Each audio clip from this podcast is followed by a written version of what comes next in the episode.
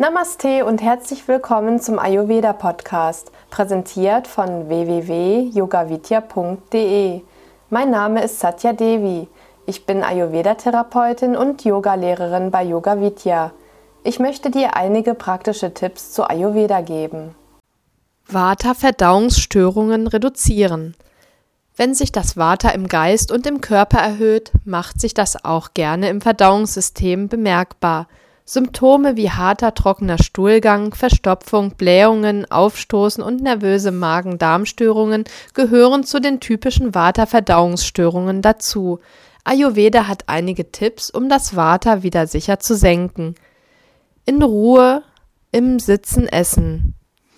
Alleine oder in guter Gesellschaft essen, ohne Fernsehen und Zeitung lesen.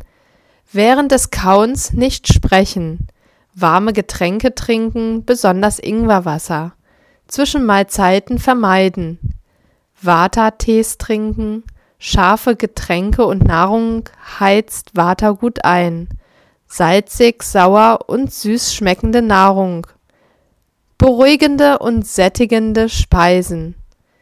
Gemieden sollte werden kaltes, trockenes Essen, Lauch, Zwiebeln, Kohl, unregelmäßiges Essen, bittere und herbe Speisen. Auch langsameres Gehen allgemein besänftigt das Vata.